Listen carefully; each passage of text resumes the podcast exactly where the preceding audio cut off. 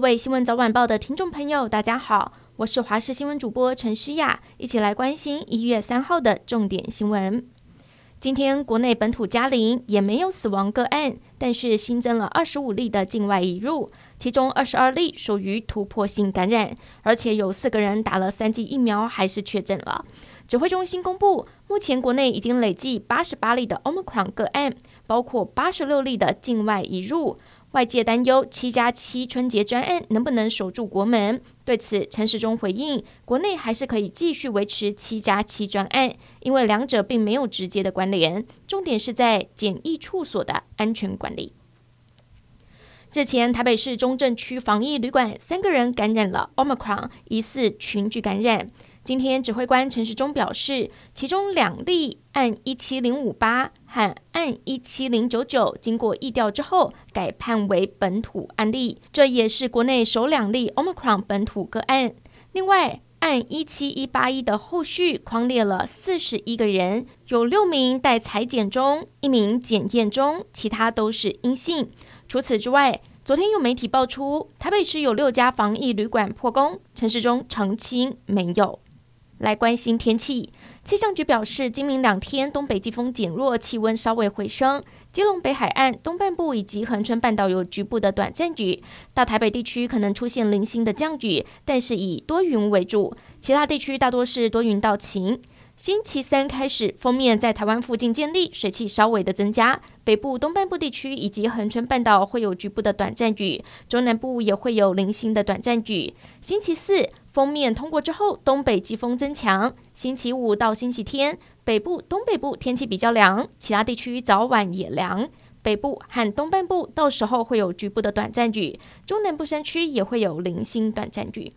财经消息。台股今天开红盘，维持住上涨惯例，以一万八千两百七十点小涨五十一点做收。虽然守不住一万八千三百点，还是在高档。台积电更是带头向前冲，今天大涨了将近百分之三。不过相较之下，先前强势的航运以及船产就表现不佳。不过新的一年有好的开始，也有股民在网络上贴出自己去年的成绩。总损益居然达到了四十五亿，原来他就是先前人称“航海王”的网友。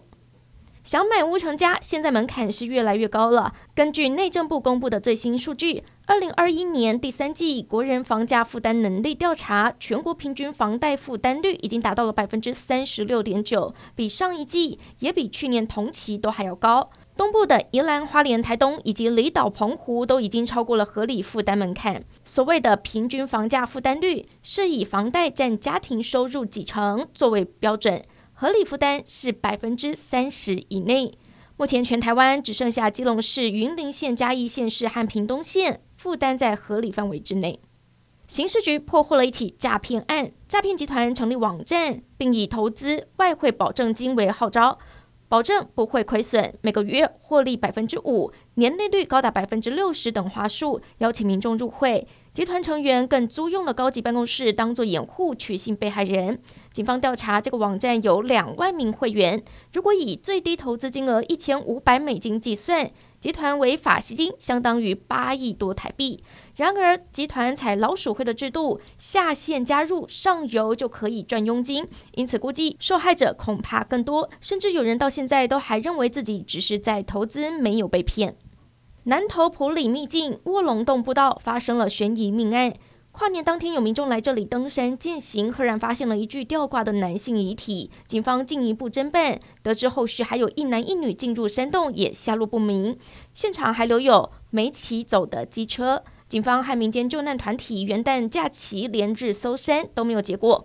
由于死者和这一男一女曾经有过恐吓纠纷，全案疑点重重。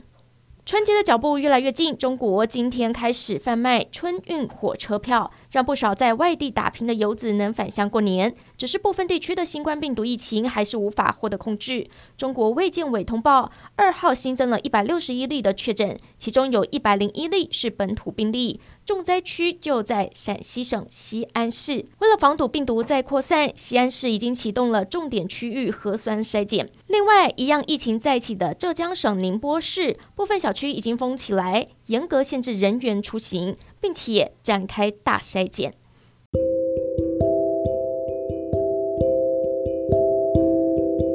感谢您收听以上的焦点新闻，我们再会。